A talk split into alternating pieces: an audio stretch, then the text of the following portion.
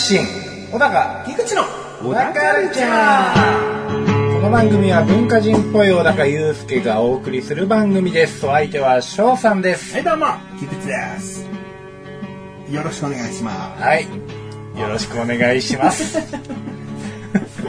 ごめんなさい、ちょっとテンション間違えてしまっああなるほどですねて。な なんかこの後、菊池ですの後に、コンビニって言いそうになってしまって。ああなるほどですうんね、すいませんね。あのーそうですね。先ほどあの息子さんにもね そのコンビニ侍の人と僕とちょっと名前間違えられちゃった件もありましたけれども、うちのね、6歳になった次男がね、えこの人誰かわかる？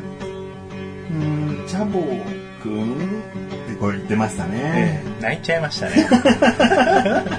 あ僕がじゃなくてね。息子さんがね。違うよ。つって。今今まで誰だと思ってたんだよ。つって。むしろチャボが来てた時にあいつ誰だと思ってたんだよ。つって。もう恥ずかしさとかの混乱でねちょっとゲソ書いちゃいましたけど、そうですね。ソファーに突っ伏してましたね。ええあーいや分かってると思ったんだけどね。ね。長男は確実に小高君小高君ってね、うん。来てるから、そうなんですよ。うん。なんかまあ、うん、これから絆を深めていこうかなと思いました。長男はね、あのーすごいこう寄ってくるんだけど、うん。次男は人見知り感が強い。ん。だよね、まあまあまあ。むしろ長男が、うん。あのむしろ人懐っすぎなんじゃないかっていう 次男ぐらいが普通じゃないかなっていう。あそうだよね、うん。だっても僕とさ、小高がさ、収録する前にちょっとね、こう一服しようなんつってさ、ええ。換気扇の下にさ、立っているとさ、はい。こう万華鏡を2本持って突っ立ってるからね、後ろでね。びっく。りしましたよね。これどっちかは僕が手作りでみたいな。本物と偽物の万華鏡があるよみたいなうん。まあ、手作りとね、市販の万華鏡2本持って、どっちが本物だみたいなね。うん。で、まあね。小高も気遣ってさ、万華鏡覗くんだけどさ、でっていう。綺麗でしょとか、これ作ったやつはね、こういうの入れたからね、すごいんだよとかさ、何にもない、解説は。2本持って、で、じゃあちょっと万華鏡見せてって見て、綺麗だねって小高はちゃんと感想を言うんだけどさ、うん何にも言わないんだよね。ね物を持ってくるだけのね。もう コメントのしがいがないで それがさ、5歳とかだったら可愛らしいけどさ、ええもう小4だよ。はい小4でそんな謎の行動を取るんじゃねなんかもう、すごい敏腕な上司に、こう、せい、なんて言うんですかね。なんか、素晴らしいコメントを求められてる感じがしちゃって、ずっと黙ってるじゃないですか。綺麗だねだけじゃねえよな、みたいな。お前気づいてるよな、みたいな。え。それか物ボケかもしれないしね。2本だよ。2本あんのに、1本持って綺麗だねって。普通かよって。すげえ心の中で、あいつ突っ込んでるのかもしれない。普通かよすげえな。!2 本使えよって。何期待されてるんだよ。小高の何を知ってるんだよ。その後ちっちゃいセイントセイヤのシーリューのフィギュアを持ってきてな。立ってるだけっていう。これパパにガチャガチャで買ってもらったんだよとかさ、なんだっていいじゃん。セイントセイヤ知らないけどこれだけ当たったとかさ、うんなんか補足すりゃいいのにさ、持って立ってるだけ。いや、もうそれをね、あのー、翔さんが気づいたからよかったものもう、もう全く見てなかったんで。そうね。だから持って立つ前にねえねえぐらいは言ってもいいよね言っ。てもいいんですよ。うん、ねえねえ、ちょっとこれ見てはいいじゃん。はい何にも言わずに立ってるからな。ストーカー気質かなみたいな。電柱から覗いてる感じかなみたいな。そういう雰囲気ありましたけれども。あなたこういうものも好きですかっていうのをね、無言で訴えるっていうね。そうなんですよ。力がね、こう、なん なんだろう、高等テクニックですよね、ある種。言葉じゃなくて伝わるでしょ、みたいな。う。うんん。いや、我が子なんだから理解しろよとか、なんとかしろよって思ってる人、いや、子供は未知数ですからね。そうですよ。こんなの別に把握しているかしてないかが親の度合いとは関係ないからな。よし。じゃあ、じゃあ、小高がよく使う話の割に、よしっていうのを使っちゃった。この、なんとかだからな。よし。ねそれでは、最後までお楽しみください。よし。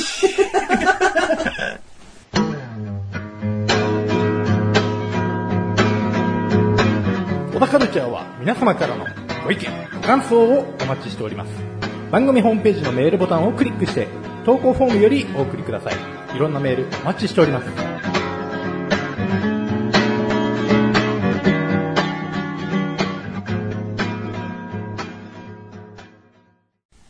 翔さん泳げますっけ？泳げますっけ？泳げるんじゃない？そこそこ。泳げます、うん。水泳行ってたし。あ、水泳やってました、あうん。3年生まで。あバタフライとか。バタフライは小学校3年じゃやんねえからな。僕も小学校6年生までやったんですよ。うん。あ、もう始まってんの？ん？もう始まごめんごめん、違う。あもう始まってます、もう始まってます。トーンがさ、あまりにもこの、間の雑談のトーンだったから、いや、うまいね。上手になったじゃん。そうなんですよ。おうなんかそうこ、これでいいのに、これでいいけどさ、よく、うーん、まあちょっと話があるんですけどね、とかなんか変な言葉つけたしがちじゃん。うん。まあもう自然にね。自然だったな。ぁ。なんかもう、あれですよね。お、なんか、この辺に、バカ受けとか、置いてあって、その辺を開けながら、こう、あそういえばさ、みたいな。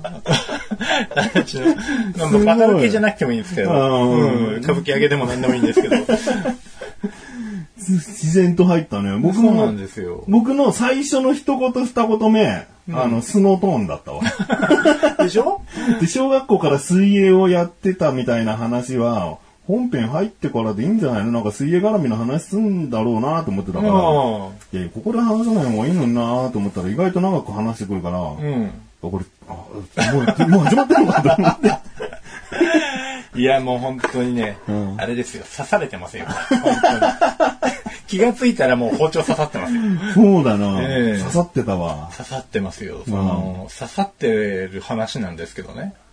まあ、刺さってる話じゃないんですけど、まあ、プール、プール。プールね。うんうん。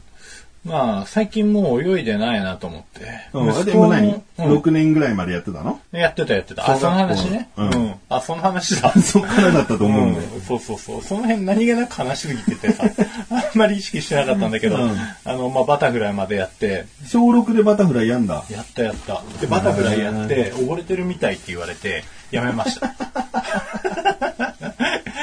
あれはやっぱ、この体のしなりから変わってくるわけですよ。ね。で、まあ、こう、両方同時じゃないわけですよ。手と足の動きも。ああ。うん。まあ、それぞれの作業なんですけれども、どうしてもこう、同時になっちゃってう、ん。で、それがまあ、かえってこう、溺れてるみたいな感じになっちゃう。助長してるというか。でも、そもそもバタフライってさ、実用的でもないしさ、うんこうプールならまあ、あ、違う、海ならまあいいけどさ、こうプールだと、いや、人に迷惑だろっていう泳ぎ方じゃない？そう、海だとしても、うん。なんか海難事故とか起こっても、こう、なんか、なんか楽しんでるみたいな感じしますよね。いや、下手したらライフセーバー来ちゃうよね。うん、来ちゃいあれ？みたいな溺れてる？って。うん。まず第一選択肢として海難事故にあったら、まあ、平泳ぎとかクロールじゃないですか。んあっちの方が多分なんか呼吸器系にも優しいと思うんですよね。うん、そうだよね。バタフライって結構、まあ、見苦しさもあるんですけど、うん正面からザバーってこう背筋使って顔を上げるじゃないうですか。んうんうん。クロールのあのちょっと横向いた、あの、さっていう感じの、落ち着いた呼吸ね。そうそうそう、うんあれじゃないじゃないですうか。ん。みたいな感じが。もう確実に口の中に水、水、しぶき入ってるそもね。うんなんですよ。どれだけ上手い人がやってもそれなり苦しそうに見えるんですよ。うん。うん、まあプールだからね、波とかないけど、海なんかであれやったら多分もう相当しんどいなと。これ日本だけなのかな？この、例えばじゃあ、背泳ぎ、平泳ぎ、クロールってきて、結構これ三大泳ぎだと思うんだよね。あまあまあまあ、そうですよね。形がある泳ぎ方としてはね。はいで、次なんかもうバタフライってくるよね。あ、まあ、そうですね。うん。細かく入れると背泳ぎとかも、あ、手泳ぎ。背泳ぎ、背泳ぎ。あ、だ背泳ぎあ、あ背泳ぎう、ん。クロール、平泳ぎ。平泳ぎ。この3個がスタートするじゃん。あまあそうだよね。うんで、えーバタフライはまあ、第4つ目ですよね、うん確かにね。うん。でもバタフライは本当実用性ないんですよね、あれ。ないよね。んでも、小6で習うんだね。なんか水泳部とか入ってから習うのかと思ったよ。ああ、もうスイミングスクールではもう普通に、うーん。うん、やってましたよ、っつう話でね。いや、でもクロールとか、こう、進級してたわけだ。うまかったわけだね。じゃあそこまですごいね。小高。あどうなんですかね。僕と同じ同級生の子は、もう、ちゃんとバタフライもできてましたけどね。溺れてなかったです。いや、でもクロールが完璧にできて進級できればもう、ある意味卒業じゃない？うん、うん、まあまあまあまあ。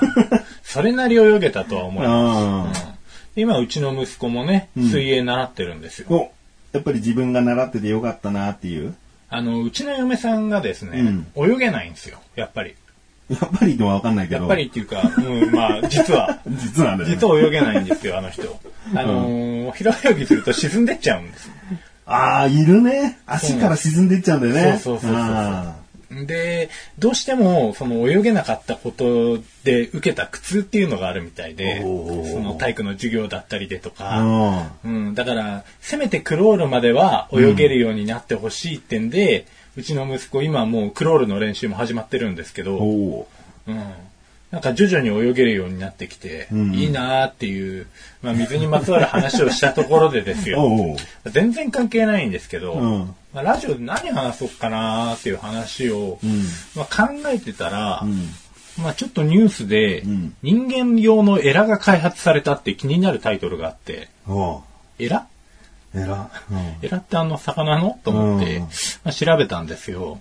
でそしたらですね、あの、まだその器具だけでは完璧に呼吸が、まあ酸素ボンベが不要になるっていうほどではないんですけれども、うんまあ、なんか人間用のエラが開発されたんですわ。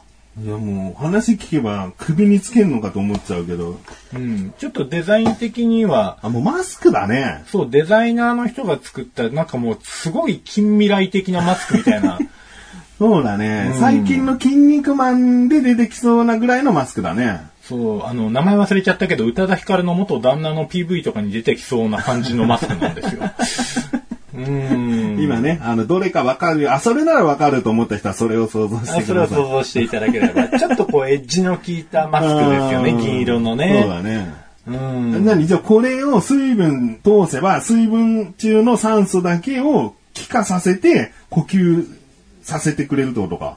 うんっていうことだと思うんですけど、今一つよくわかんない閉されてるのかねなんか結構鼻とほっぺとそのマスクの隙間がありそうだけど。そうなんですよね。そこ水入っちゃったらもうどうにもなんないですよね。そだだからデザインとしては結構甘いんじゃないかなっていう。うん。でもまだね、実用的じゃないんだもんね。そうなんですよね。うんでもこの記事を書いた人も言ってるんですけれども、うんあのーまあ、何が面白いかっていうと、うん。結局的このアイテムがなぜ開発されたのかっていう、えーイマジネーションの元はうん。地上に住む場所がなくなって、うん。まあ普通宇宙とか、うん。まあどっか別の惑星でっていう話とかはよく聞くんですけど、うん水中で暮らすことになるかもしれないぞなというところが発想の元だと。なるほど。僕、ちょうどね、最近ね、その辺をね、想像したことがあったのよ。はいはいはいはい。ほんと奇遇だね。あ、奇遇。うん。水中に人間は住むとか、帰るとか、そういうことがあり得るのか、水中で生活することあり得るのか、はいっては考えたときに。呼吸問題はじゃあこのマスクが完璧にできて、うん。あのー苦しくないよってなったとしてもなんだよ。うん。昼がふやけるんだよな、人間って。まあそうなんですよね。なんか本当に24時間とかずーっと水の中にいるとさ、うん。この人間の皮膚ってすげえ水分を吸ってブヨブヨになっちゃうらしいんだよね。うん膨れ上がるように。もうそうなったらさ、きっと泳ぎとかできないだろうし、もしかしたら痛みとかも発生してくるのかなっていう。そうですよね。で、下手したら肉崩れみたいなの起こんじゃねえかなっていうねう。ん。腐敗しちゃう可能性は十分ありますよね。となるともう全身スーツ着てなきゃいけないんだ、やっぱり。うんって思って。で、今これ、永住するみたいなはいはい話になってきてるわけでしょ、ええもっと開発必要だよね。そうなるとね。呼吸はとりあえずクリアだよね。そうですね。まあこれ、水入ってきちゃいますけどね。まあわかんない。その、外っ面の中にまたゴム製の何かがあるかもわかんないから、まあこれちょっとわかんないんだけど。でもあれですよね。なんかもう水中になったら今と同じようなファッションとかは楽しめないじゃないですか。うんうん。この、ね、あの、その例のマスクをつけてる人だってなんか下セーター着てますけど、こんなん着たら溺れちゃうよっていうね。うん。うん、だってキスできねえじゃねえかよ。どうやって愛し合うんだよ。できないですうんでもまあ、あの、キスはできないですけど、体の関係はなんとかなるかもしれないですね。うんまあまあまあ、生殖行為自体はね、そうですね。可能かもしれないけど、うん僕はその前のが好きなんだよ。ああ、なるほどですね。気持ちを高め合うところですよね。うん。そうだよ。高めなきゃ、マンネリがいくらでも起こるぞ。うん、なるほどね。うその辺も含めて、うんまあ、進化していくのかもしれないですよね。まあ、いずれヒレとかね、うん。ああ、そうだね。できちゃうかもしれない。水かきとかね。ああ、でそれこそもう、エラとかもできる可能性だってあるよね。まあそういうことですよね。うんだって猿からここまで人間がもし進化したと考えれば、うんまあ環境に応じてこうどんどん変化していくわけじゃないですか。うんなまあ何百年何千年とかかるでしょうけど、んもしかしたらその魚類に近いうん形態になっていって、うん。でもそれこそ人としての脳がいるかどうかっていうのも考え物になってきたりしてね。ね。ある意味対価とも取れるような、海の中だと、単純に普通の人が考えるんであればさ、今のこの地上の建物とかが水中にって思うかもしれないけど、ええ必要ないもんね。そうなんですよ。今の魚の脳がそこまで進化してるかって言われるとそうじゃないと思うんですよね。うんだから海に対する不満が生きていく上で今のところ特にないですし、うんあの、人間レベルで、っていうか人間目線で考えれば環境汚染だったりとか、水質汚染だったりとか気になるけれども、魚としたらもう淘汰されるしかないわけないじゃないですか。うん。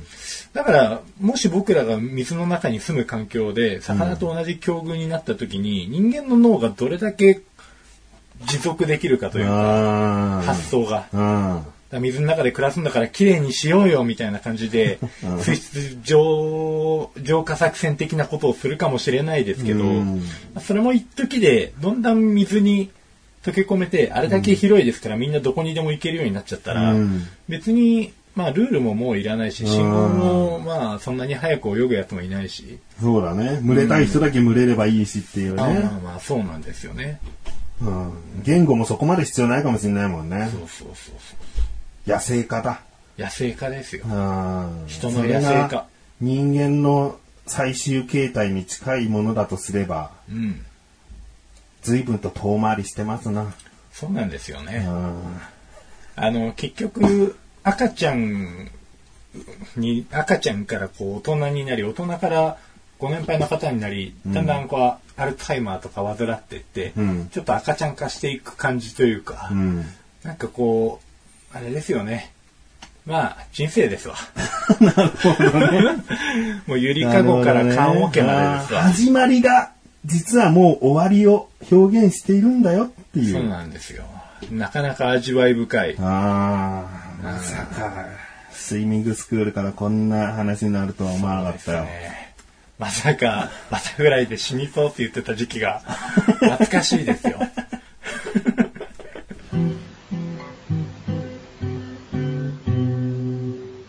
小田カルチャーは皆様からのご意見、ご感想をお待ちしております。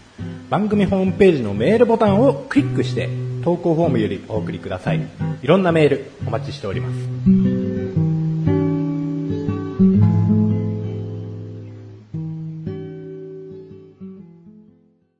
あのー僕よくクレームだなんだって最近言いがちじゃないですか。はいはいはい文句というか不満を。うん。で、ちょっと今回話すのは、もう完全なるクレームになるかもしれない。ああ。うん今までこう、なんかちょっとぼんやり包み込んだ感じはあったんだけど、ええもうこれは普通のクレーマーがありがちなことじゃないですかって。結局匂いもクソもなかったですね、菊池っていう話をつしちゃうかもしれない。これはもう小高に委ねる。うん。ノーマルクレーマーの。ノーマルクレーマーなのか、はいはいニュークレーマーのまま入れるのか、うんうん高に託す。なるほど。かしこまりました。じゃあ話しますけど、はいうんまあ、とあるチキン屋さんと言っときますわ。もう、もう、あ、チキン屋さんって言ったらあれなのってなっちゃうんだけど、あの、とあるうん。チキン屋さんとしときますわ。そっか。うんあの人か。うん。オッケーオッケーオッケチキン屋さんで、ー。うん。えー僕の母親が、もう70近い、はい母親が、はいはえーケンタッキーを10ピースはい。買って、ええで、みんなで食べようよ、つって。はいはいはい。あ、じゃあ分かった。僕はもう、あの、家にいたんで、母親が、あの、その出先にいて、買ってくるよ、って言うから、あ、じゃあ買ってきて、って言って、もう、お持ち帰りのね、チキンを、うん。うん、まあ、か持って帰ってきたんだけど、ん僕結構チキンにうるさいっていうか、まあ、仕入れちゃった知識だから、はい確かめたいみたいな、なんか、む、もう今思えば無駄な知識を入れすぎたのかなとも思うんだけど。あの、チキンの部位ってあるでしょ、うんあのドラム、足のももの肉、リブ、胸の肉、あうん胸っていうか、あばらの肉、うんキールが胸の肉。うん。で、この3つ、今言ったドラムとリブとキールっていうのは、うん。1なんです。まあちょっと意味わかんないと思う方、もうちょっと聞いてください。1なんですねは。いだから、チキンを1ピースくださいって言われたら、この3つのどれかな。はいはいはい。で、他にサイとウィングっていうのがある。はい。このサイっていうのはお尻のお肉で、肉と脂身がすごく多い、美味しい部分なあの、ね。あ、なるほど。で、ウィングっていうのは比較的小さめなのね。だから、数字で言うと、サイは1.5、うんウィングは0.5。はいなわけだからチキン2ピースくださいって言った時に、サイを出されたら、もう必然的にウィングになるわけ。なるほど。うん。そういう裏ルールというか、店ルールがあるわけうん。うんうんうんうん。で、これを知ってるから10ピースを頼んだ時に、はい。まあ何が何、何個、何が何個ってルールはないけど、うんうん。必ず数字的に10になんなきゃダメだって思ってるんだね。まあそうなりますよね。そしたらさ、うん。ウィングがさ、うん。4個。なるほど。ねっていうことは2ですよね。そう、ウィングが4個に、うん。ドラムが3個。うんうんうん。で、サイが、うんサイが3個なサイが3個。うんつまり、は、あえっ、と、ん？サイが1.5でしたっけ？1.5。だからウィングが1個だけはい0.5になっちゃってるわけ。はいはいはい。ウィング、ウィングペアは、あの、ウィングとサイペアは3つ作れるのよ。サイが3つあるから。うんうんうん。で、ドラムが、えー1、2、3あって、うんうん。3なんだけど、はい。最後に、だから6の3の0.5で9.5になるわけ。はい。0.5足んないよ。うん。ウィングが、えーリブだったり、キールだったり、まあ、はたまたまあ、ドラムだったりだとはい、数字的に OK なのね。うんうんうんで、これを見てね、うんうん。なんかちょっとがっかりしちゃったのと、そもそもなんですね。そもそもなんですけど、うんビスケットというね、パンみたいなものがあるんですけど、あー美味しいですよね美味しいよね。はいあれは蜂蜜みたいの、はい。メープルシロップみたいの、んソースをかけて食べるパンなんだけど、これ5個買ってたのね、はい母親が。そのソース、蜂蜜ついてなかったの？最悪や。最悪なんだ、ここ。ええそれ一番最悪ですわ。9.5よりそっちの方が最悪と。で、僕はビスケットそんなに食べないから、うんまあまあ、ね、蜂蜜なんか家に常にあるもんじゃないからさ、代用品なんかないから、うん。好きな人にとったら困るわけだよね。ええだから母親が、お僕は何も言ってないよ。母親がお店に電話して、うん持ってきてもらうって言って、うん。で、それ持ってきてもらうと。でも僕としたらもうダブルパンチになってるわけだよね。なるほどですね。0.5と、うん。うん、ハニーシロップと、うん。チキンの数合ってないのと、うん、蜂蜜来てないよと。うん、こう来たらちょっと言おうかなと思って。うん。どうですか？まだこの段階で。僕は結構、あ、いいじゃん、そこは。言わなくて。いやいやいやいやいや大丈夫？言ってよし？まあ、どの程度言ったかにもよりますけど。はい。で、えーまあ最初に蜂蜜を5本持ってきてるわけだから、そのことに関しての話になるよね。大変申し訳ございませんでした。つって、入れ忘れてしまって申し訳ございません。で、母親も最初対応してて、ね、これを、これが食べたいっていう時はやっぱ甘いソースかけて食べたいって思うからねって。うん。母親もそんなぐちぐち言うあれじゃなくてね。うん。あすいませんねっていう感じで。うんで、持ってきてもらって、で、母親はそのソースを食卓持って奥に行ったわけだ。はい。で、僕がいるわけだ。はい。ちょっとお聞きしたいんですけど、もしかしたら僕はさ、変に知りすぎちゃってさ、ええいや、それはネットでは言われてますけど、実際店でそんなきっちりはしてないんですよ、だったら、うんまあいいかなと思って、はい。こうこうこうなんですよ。サイが3個に、ウィング4個、ドラムが3個なんですよ。うん。って言ったら、もうそれを言ったら、ありえないですねってその人が言ってくれて、はで、その人ちなみに名札見たら店長だったんだけどい。、えありえないですねって。その、その、ありえないですね。申し訳ございませんでした。なんか、このす、普通に謝りがスンって終わったのね。え。えいや、あれ？あありえないんだろ？ありえ、なんか熱が違くないと思って、えありえないですね。大変、大変申し訳ないですっていう、なんか勢いというかさ、熱意というものがさ、ええこっちに伝わるかなと思ったんだけど、え。はい。ありえないですね。申し訳ありません。じゃあなんか、何かすっきりしなくて、うん。いや、ありえないんだったら、もっとなんか、とっさに、いや、もうすぐ別のチキンをお持ちいたしますので、とか、うん。即行動に移してくれるならいいけど、ん その間が、僕も、止まっちゃって、それ聞いて。で、向こうも止まっちゃって、え、え、い今あや、あ謝りましたよね？みたいな顔だから、あいやいやいや、つって。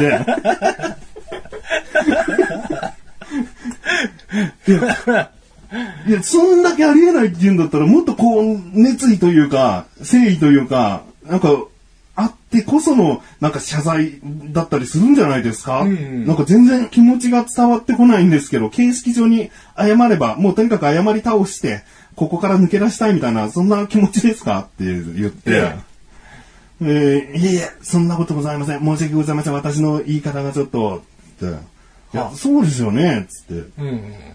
で、これは、何ですか、従業員の人が、うんわざと入れたかもわかんないですよね。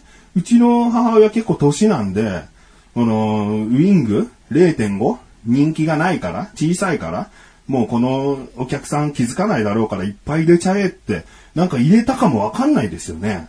って言ったよ。うんで、本来は、うん10ピースもチキンを買ったら、うんこちらの部位になりますけどよろしいですかって見せるらしい。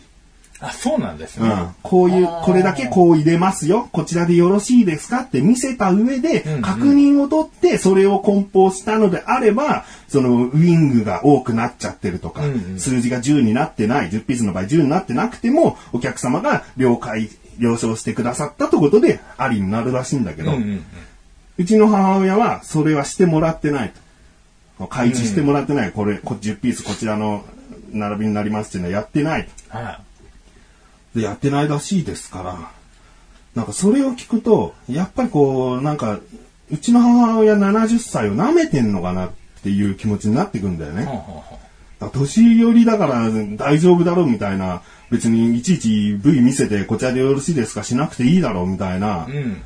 なんかそういうことじゃないんですかって思言ったんだよね。えでも、まあ、それはもう従業員が、まあ、ちょっと、あの、しっかりと教育が届いていなか、行き届いてなかったっていうのもありますし、あの、時間が、ちょっと7時半ぐらいだったのかな、買ったのが。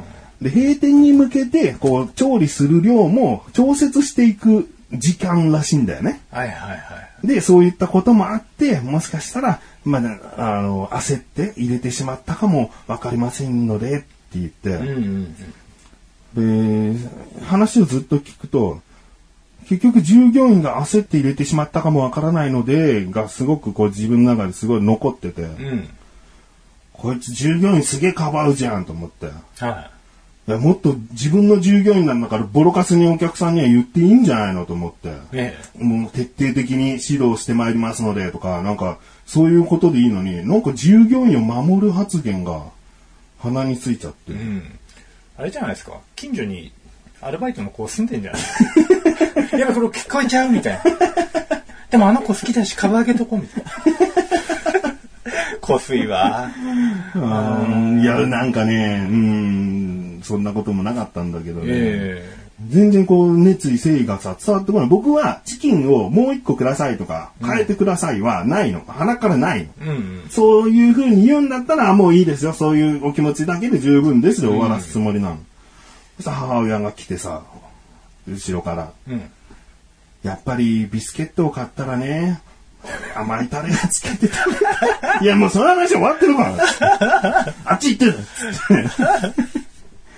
一瞬、一瞬僕の中では、あの、和んで。ええ持ってかれそうにな。何その蜂蜜だけでまだ争ってると思ってんだよ。どこの平和の国から来たの？穏やかに。でもまあずっとね、あの話していけば、ええ向こうもしっかりとこう謝罪してくれてね、別に土下座なんてさせないよ。うん。それ申し訳ございませんでした。ってね、僕もずっと未熟でこういうふうにきちんとした答えようができなかったです。申し訳ありませんっていうふうになったから、わかりました。僕は、あの、そこの駅の近くに行ったらケンタッキー食べたいな、ケンタッキー買ってきてっていう時は、まだまだこれから先もいくらでもありますんで、つって。うんで、これからね、そういうことがないようにしていただくだけで十分です、つってね、あの、終わりました。なるほどね。あのーまあ、でも邪推しすぎてるところは確かにありますね。僕ね。うんそうだね。そんなこう、そんなに謝るの下手くそなやついないと思います。あえて挑発絡めてやろうみたいな下心はなかったと思いますよ。でもね、本当になんか顔の表情もね、そんなに変わらずね、淡々と言ってくるだけなんだよね。ああ。申し訳ありません。うん。そのくせ、アルバイトはかわうみたいなところがね。そ、情熱的なのかそうじゃないのうん。か、表情でちゃんとはっきりしてくれよと。うん、いいよ、もうお店の中では優しい店長で通っときゃいいけど、今この場では別に従業員に悪く言ったっていいだろうと思って。うん。お客さん最優先だろうと。うん、従業員もきっと慌ててしまって、じゃねえんだよ。知らないよ。知らないよ。もしかしたらだって本当にね、腹黒くて、ああの客だったらこれでいいよって適当にポイポイポイポイ入れただけかもしんないじゃん。うんうんうんまあ一応理由を説明しただけとも取れますけどね。うん。うん。まあ他に言いようがないじゃないですか。うん一応こっちとしては悪意のある詮索をふっかけたわけですから、うんうんもしかしたらその、うんまあお母様が年配だから、ちょっと騙そうと、うんちょまかそうとしたんじゃないの？みたいなうん説をひっくり返すためのアルバイトがミスった理由って言えば、やっぱり焦ってました。うん。忙しい時間帯だったんで、うんもうすぐ閉店だし、みたいな。まあ、そこの説明はきっちりできてるから、うん。まあいいのかなっていう反面、うん。まあもうちょっとうまい言い方もあるだろうなっていう。ううん。ん。そうだね。まあまあ、本当に誠意が、誠意がっていうのもなんかめんどくさい客の言い方だけどさ、あるよね。なんか分かるってほしいんだよな。その、謝り方じゃすんなりすぎるよっていう謝り方があるんだよね。ここで降りたらなんかほんと客が不利っていうかさ、まあね。こっちは待たされるだけ待たした、うん待たされたりさ、損してるわけじゃん、実際。まあしてますよ。うん。で0.5ピースね。うんないわけですし。で、前に、その人にも言っちゃったかな、もう一つ小さな不満あるのよ。ええ10ピース頼んで、ええ5種類ある中の3種類しかないって何？せめて4種類はあってほしいよ。うん。なドラムとサイとウィングしかねえんだよ。俺食べたのウィング3つだぞ。人気ねえから。美味しいとこみんな譲って。食べづらい。骨が多いウィング3つだぞ。子供とかにね、ドラムとかさ、お肉の多いサイとかをさ、渡したり、うちの父なんかも、そう、お腹でけえの普通に取ってっからさ、ウィングしか残んねえんだから。で俺、キールが一番好きなのよ。あうん。胸の。はいはい。でもそれは1頭につき1個しか取れないんだよ。他の部分は2個ずつ取れるんだよ。だからはい結構希少部位だから、うんでまあ最悪キールは10ピース中1個も入ってなくていいんだわ。うん。リブ2、3個、いや、1、2個入れとけや。なんで10個頼んで3種類しかないんだよ。あ、ああ、それ、それいいです。それニュークレーマーでいいです。そこの部分に関しては、その部位に関してはね、ニュークレーマーです。今の話のキールですよ。キール。キール今の話キールだったね。うん。うん。ありえない、ありえないですね。申し訳ございませんが、一番個人的には面白かったですね。うんうん、持ってくるのかよと思ったら、持ってこないんだ。うん、ありえないですよね。そうなんだよね。持ってくるよねみたいな流れじゃないんですかね。勢いでごまかしたらいいと思ってんありえないですよね。失礼します。いや、途中投げやりでなんか、じゃあ新しいのをお持ちするということでよろしいでしょうかっていう提案は受けたよ。ええ。でも、お持ちするということでよろしいでしょうかも僕ちょっと引っかかりますけどね。ああ、うんもう行動に移す？いや、なんかもうその、お持ちするということでいいですよね、納得してもらえますよね、みたいな感じあるじゃないですか。そうだね、そう。お持ちします、うんだったら、うんうんうんあ、誠意がっていう感じですけど、うんうんうんうんどうしますみたいな判断委ねてるところが、んこっちは断るか断らないかしかないんだよね。うん。まずお前は持ってくるしか選択肢がないんだっていう。足りねえんだからだって、つって。そうだよね。でもまあ、9.5だからさ、ええいや、ちょうど10にするという意味で、ウィング一つお持ちいたしました。5個かよウィング5個かよバカ野郎いやでもそこはこうさ、迷惑料として、もうプラス0.5分の、うん、リブだ、リーブ。リーブが正解だよな。ええ持ってきてもらえればね。うん。ああ、もうよくできた。またお前んとこで買うわって、わざわざなってって。一番すんなりすんのはもう、いや、ありえないです。申し訳ございません。今から取ってきます。バーって言っちゃうね。そうそうそう。それがなんかすごい、もしかしたらこっちは、ああ、いや、申し訳ないことしたなって思えるし、うん、思いますね。うん本当に持ってきてくれたらこっちも損はないわけだから、うん。いまあ結果的にいいよね。だからそこまでしなきゃ、しないとさ、うん、納得しないお客さんもいるよっていうね。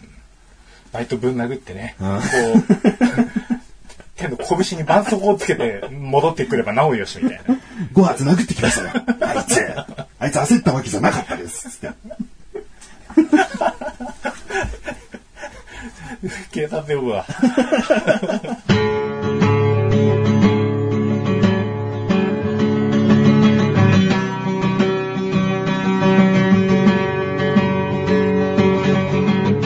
エンディングのだか。はい、エンディングです。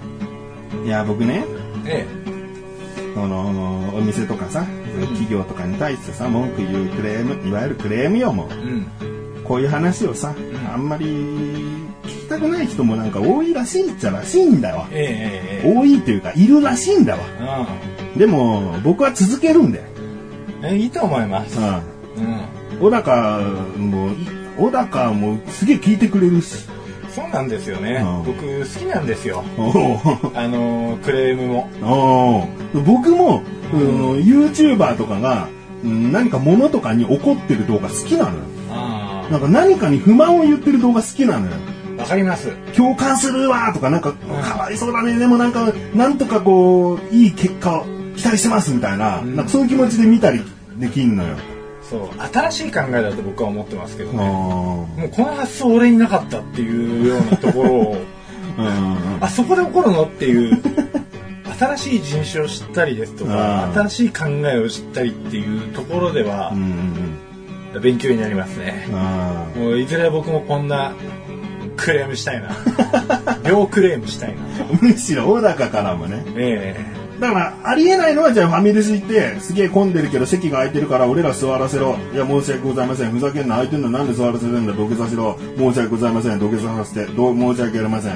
たく腹立ちましたわ、って話は不愉快えだよ。ああ、不愉快ですね。うんこういうことじゃないからね。うん。なんかもうそこに愛がないですよね。うん。よくない。うん理不尽。そういう理不尽な話はダメなんだ。うん他のお客さんが同じ目にあったらかわいそうだなと思う話をしてるつもりではいるけどそうね。ですね。なるべくこう重箱の隅をちゃんとこうついてるような感じもいいですよね。え、そこ？みたいな。今回で言えば5種類ある中の3種類しかねえっていう。やけこ吐息。だから知りすぎてるっていうのも、うん。ああこれ知りすぎることによって幸せになれないこともあるし、うん。知ってないと不幸なこともあるしそうなんだよね。どっちも取れるよね、このだ話はね。知識の分量って分野によって全然必要量が違うんだなっていうのは印象として思いますけど、いやーやめないでくださいね。うん。じゃあちょっと、これからも続けますが、はい次回はね、ちょっとは僕からの方は温まる、心温まる話系をね、たまにはしたいなと思ってる。できるかな？できるかな？不安になっちゃうよ。クレーム来るかもしれない。それに対して。何好感度取り戻そうとしてんだよ。